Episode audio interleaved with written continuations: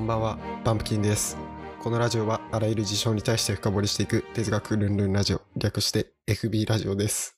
2021年1月27日、皆さんいかがお過ごしでしょうか？僕は最近漫画を読んでいて、えー、五等分の花嫁という漫画を全巻読み終わりました。あの、友達に勧められて面白いよっつって、で、読んでみました。まあ普通に面白かったと思います。まあこの作品を知らない人ももちろんいらっしゃるかと思うので、あらすじを紹介しますね。あらすじ。高校2年生の上杉風太郎は焼肉定食、焼肉抜きで食いつなぐほどの蝶がつくド貧乏。破格の給料で家庭教師のアルバイトを引き受けた彼の目の前に同じ顔、同じ体型の5人の美少女転校生。1か2のミク、四つ葉、五木が現れます。一卵性の五つ子である彼女たちは同じ見た目に反して一人一人が強い個性を持ったくせ者で、全員が勉強嫌いの赤点候補。以前の学校を落第しかけたために、風太郎の学校に転校をしてきたのでした。物語の冒頭で、五つ子の誰かと風太郎が結婚する未来が示唆されている通り、最初は反発していた五つ子は、次第にそれぞれが風太郎に惹かれていきます。様々な困難を乗り越え、風太郎が誰とゴールインするのかが見どころです。はい。というところで、まあ、ほんでね、あの、普通に面白かったので、あんま漫画とかアニメとかに興味ない友達にもおすすめしたいですね。で、僕の友達にも、まあそういう友達がいて、で、その人にそれを紹介したんですよね。で、紹介して、じゃあ、ちょっと面白く紹介したいなと思って、この5つ子の名前を当ててもらおうと思ってね。で、えー友達にクイズを出したんですよ。その5つ子の名前は、あの、一番長女から1か2のミク、四つ葉、五木っていう名前で、名前にあの数字が入るんですよね。で、その数字があの名前に入る入るよって言って友達に当ててみんさいと。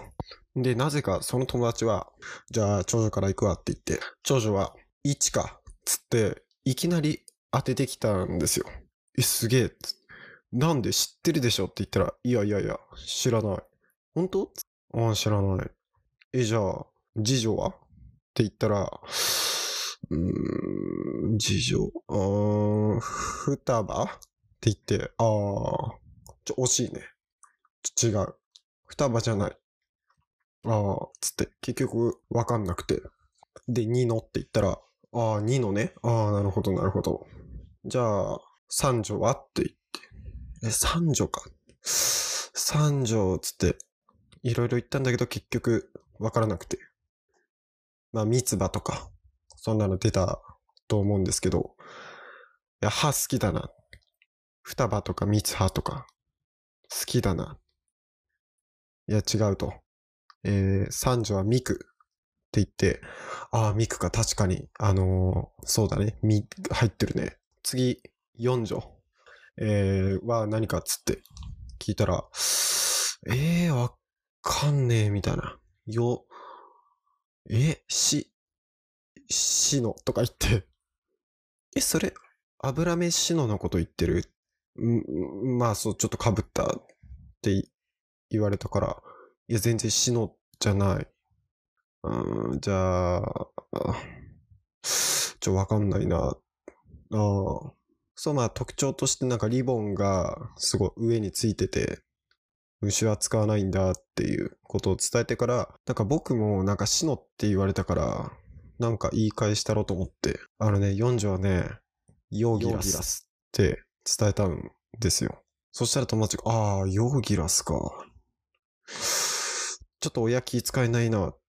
まあ、1か2のミクヨーギラスっていう風になるとちょっと、親もなんか、よ、4人目になんか恨みでもあんのかな？爆誕した瞬間、親恨み持ってんじゃん。まあ、それか、ポケモン好きっていう、ね、ことになるのかな、みたいな。で、だから、高校生ぐらいになってるから、もうそろそろバンギラスになるんじゃねえかっていう話をして、ああ、じゃあヨーギラスかと。で、収まって、じゃあ最後、えー5人目、誰ですかっていうふうに言って、いや、5人目わかんねえ。ゴリラっ。いや、ゴリラなわけないでしょ。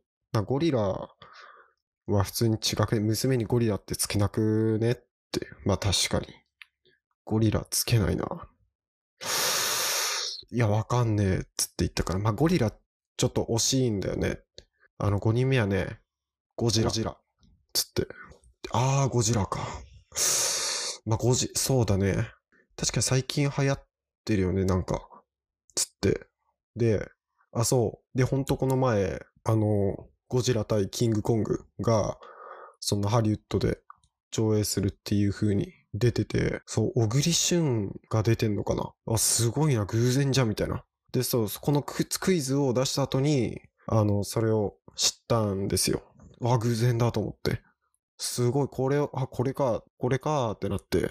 で、結局、あの、5人、あの、5等分の花嫁は、その友達は、まあ、1か2のミク、ヨーギラス、ゴジラっていう女の子との恋愛ラブコメディっていうふうに思い込んでるっていう話ですね。コーナー行きましょう。ミュージック深掘り。このコーナーは曲の歌詞を深掘りし、パンプキンなりのストーリーを思い描くコーナーです。では、今日深掘りする曲をご紹介します。エレファントカシマシで、今宵の月のように。僕が聞くタイミングとしては、もうなんかもうどうしようもね。みたいな時に聞くのがすごくいいですね。なんか力強さを感じる曲だと思います。はい、では早速、この曲を深掘りしていきたいと思います。じゃあ、最初。くだらねえとつぶやいて、冷めた面して歩く。いつの日か輝く、いつの日か輝くだろう。溢れる熱い涙。あー。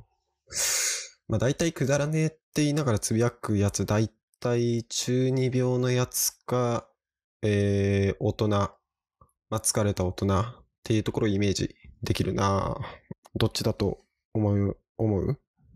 あ、すいません、今、あの目の前にジンベエザメの人形がいます。すごく、いつも一人で喋ってて寂しいので、今日はちょジンザメのあの人形に語りかける形で話そうかなと思います。どっちだと思う？涙ごっつぁんしてるから、うーん、ほんでいつの日かっていう風に言ってるから、まあ、なんかいつの日か輝きたいなって思うくらいでも今普通に打ちのめされてる。だからまあ25歳ぐらいの社会人。これはね、うん、えーっと、25歳ぐらいの社会人。あ性別はどっちなのかな？まあ性別はまだわかんないな。で、えー社会という名の、まあ荒波に飲まれて、まあ先ほど言った通り、地面に叩きつけられたわけだ。うん。だから、趣味は多分この人サーフィンっていうところだね。まあ、サイパンの波に乗ってたんだ。で、で、サイパンはまあ波が高い割に浅いから、ちょっとサーファーがよく地面に叩きつけられて亡くなってしまうっていうことが多発してるらしいので、まあ気をつけていきましょうっていうことだな。まあ、ちなみに僕は、あの、よく地面に叩きつけ、じゃ、ちなみに僕はあの、海が怖いので、あの、サーフィンは一生しないと思います。はい、じゃあ次行きましょう。いつまでも続くのか。吐き捨てて寝転んだ。俺もまた輝くだろう。今宵の月のように。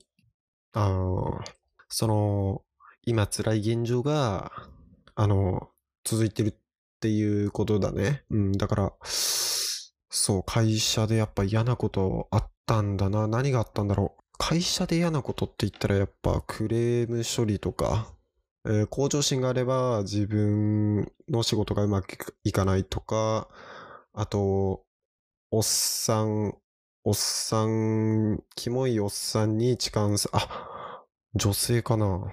セクハラされてるって感じか。あでも男もセクハラされる時もあるからな。女性別はまだわかんないな。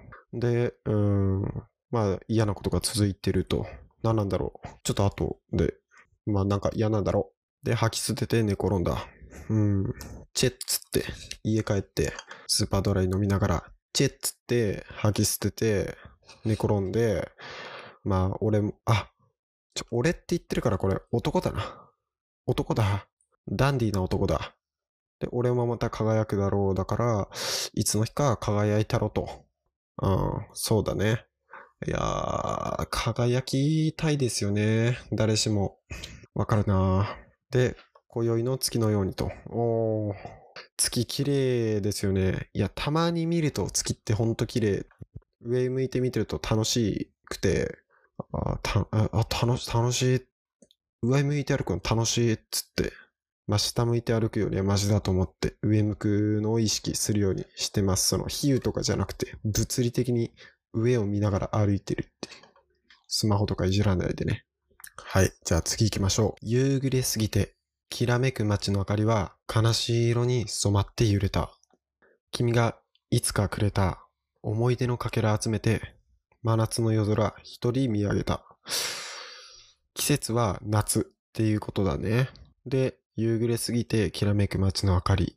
だから結構、うん、都会なのかなきらめく街の明かりがあるっていうことはなかなか都会っていうことだね。都会に住む25歳男性えー、しっかり就職していますと。うん。就職してんのかな？本当に？まあ、いっか。就職してるとしましょう。で、悲しい色に染まって揺れてるから、そうね、揺れるっていうことはつまり、涙が溜まっていると、こうやって景色が揺れるように見えるから、やっぱここでもお涙ごっつんしてるわけだ。で、君がいくつかくれた思い出のかけら集めてだから、まあ、あの、思い出、過去にいた恋人との思い出をこうやって頭の中でガッチガチガッチっつって集めて、うわ、楽しかったなと。あの時は楽しかったね。今今はなんだかなって言って、しょんぼりしてるわけだ。うん。はい。じゃあ次行きましょう。新しい季節の始まりは、夏の風、街に吹くのさ。お。新しい季節の始まり。え、これ夏なのか、それとも夏が終わって秋になる？秋だな。これ哀愁漂ってるから、これ秋だね。夏の終わりだね。だからこの曲は、あの、エレファントカシマシじゃなくて、森山直太朗が作ったと言っても過言ではないということだね。だからその風感じて、ノスタルジー感じちゃってるわけだ。結構その、多分この人チルっていう言葉好きだな。うわ、今日チルいわ。今日チルしね。なんかタバコ吸うことをチルしないって言ってるやつと同じ類だな。やっぱうぬぼれる感じなのかな。男っちゃうぬぼれることあるからな。それもわからんでもないけど、ああ、ちょっと切ない情景が思い浮かべ、うが、うがられますね。はい。次行きましょう。今日もまたどこへ行く？愛を探しに行こう。いつの日か輝くだろう。溢れる熱い涙。で、この後、なんか、あーって言ってますね。うん。愛不足ね。やっぱり、君との思い出かき集めたんから、あの時楽しかったな、あの時愛あったな、愛欲しいな。だ君は今隣にいないんだね。うん。一人ぼっちなわけだ。その名の通り、会社でもちょっとうまくいかず、彼女はもちろんいないと。で、家族ともあんまり連絡取ってなくて、すんごく寂しいっていう感じだなちょっと切なくなってきたな。で、また、熱い涙溢れちゃうと。結構同じ歌詞続くのかな。じゃあここまでその男の人がちょっと悲しんでるっていう状況だな。次行きましょう。ポケットに手を突っ込んで歩く、いつかの電車に乗って、いつかの街まで。君の面影、キラリと光る夜空に。涙も出ない、声も聞こえない。会いに行ってるなこれ、過去の恋人に。あ、そうだね。多分この人、あれだな。上京してきたというか、今住んでるのはすごい都会だけど、ちょっと都会から離れた、やっぱ静岡とかそのあたりに住んでて、あとはちょっと離れてたところ、やっぱあの、江ノ電とか乗って、あの恋人に会いに行ってんな、これ。面影追ってんな。面影ストーキングしてんな。しかも夜に行ってんな、これ。これ夜に行ってもさ、こうやって夜に行って、こうやって家の前にうろついて、やっぱ帰ろうっつって無理だっつって帰ったら、ただの怪しい人ですからね、これ。これまずいな、これやめとけ。やめとけ、男。その涙ぐっとこらえて、帰んなきゃなんない。一人でも、もう踏ん張って、あの、ポケモンマスターなるしかないよ。うん。あ、だから、そうだよ。ポケモンマスター、ポケットに手を突っ込んでって、あ、やっぱり、あ、ポケットに手を突っ込んで歩くっていうのは、多分ポケットに入ってるポケモン、あの、モンスターボールを掴んでるわけだ、ここで。なるほどな。それで、ポケモンマスター目指す。だから、いつかの街っていうのはやっぱ、恋人ありきの、恋人兼ジムリーダーなわけだ。恋人は。そこにバトルを挑みに行くと。いや、もしかしたらジムリーダーじゃない、チャンピオンだ。これチャンピオンだな、恋人。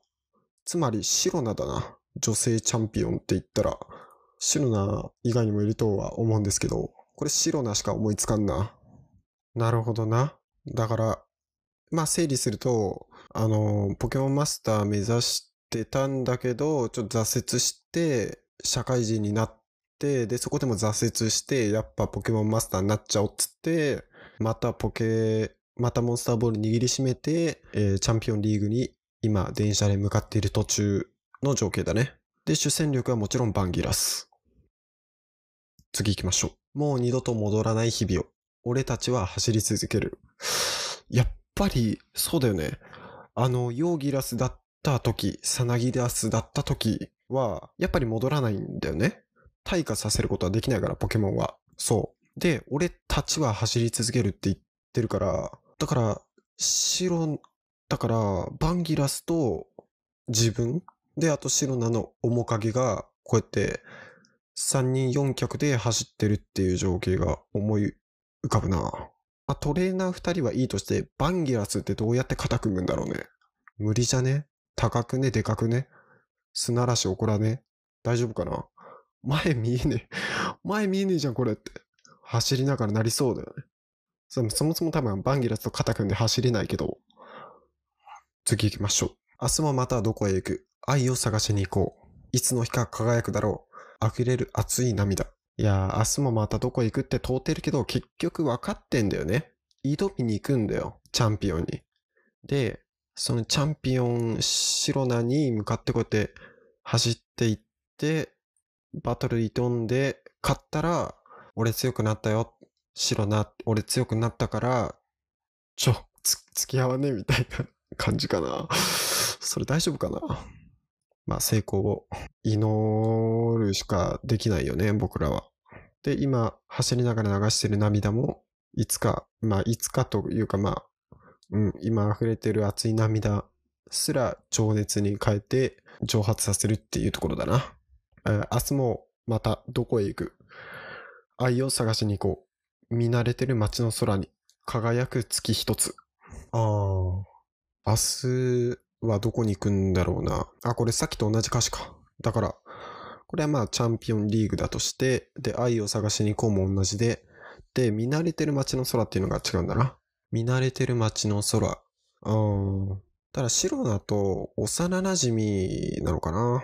で、実家の、実家にまず、あ、これチャンピオンの、チャンピオンリーグに行く途中で、シロナの、あの、実家に寄ってるわけだ。で、あ、で、こうやって、実家に電車で向かって泣きながらバーンドア開けて、お父さんお母さんつっていきなりバーン開けて、お前のお父さんと呼ばれる筋合いはないわって突っ込み入って、あらどうしたのってママが言って、いや、娘さんをくださいっつって、なんだそれは、娘はチャンピオンだぞ、引く手あまただぞって言われるんだけど、いや、僕がこのバンギラスちゃんで勝ちます。勝ったら娘さんくださいって。お父さんわかりますよね娘さんのパパなんだから。ああ、すごいわかるな。で、パパも納得して、じゃあ勝ったら娘をやるというふうに約束を取り付けるわけだ。で、ママは、あらまあっていうふうに言って、ボキャヒンで、で、バーン、家出て、シロナの元へ向かうと。で、輝く月一つっていうのは、そうね、あの、最初の方に、こうやって、最初の方に、今宵の月のようにっていうふうに輝くだろうって言ってるから、ここで輝く月一つって言ったのは一つ前向きになった。月は自分自身だから前向きになったっていう風に前向きになった自分を比喩するものとして月が挙げられてるんだね。やっぱプロポーズっていう行動は人を覚悟させる力があるよな。まあ結婚とか、あ難しい。僕にはあの、あんまり想像できない経験だな将来あるのかなチャンピオンっていっぱい稼げるのかな次行きましょう。いつの日か輝くだろう。今宵の月のように。はい、これ最後ですね。これでまた締めくくると。な、なんだろうな、主人公大丈夫かな？趣味サーフィンなのにバンギラス持ってるって。あ、え？だから砂浜の砂をバンギラスがこうやってわーやって、アップ、叩きつけさ、たた、叩きつけられそうになったらバンギラスが危ねっつって、砂嵐を起こして主人公を助けるっていうコンビネーションを発揮してるってことか。ガテンが言ったな。そういうことか。ナイスコンビネーションだ。これでチャンピオンにも勝てると思います。はい。というわけで、えー、まあポケモンの世界にもね、あのトレーナー以外にももちろん職業いっぱいあると思いますし、たけしはいつも、お前ら人間じゃねえって叫んでると思います。この辺りでよろしいでしょうかね。また、あの、次回も聞いていただければと思います。ありがとうございました。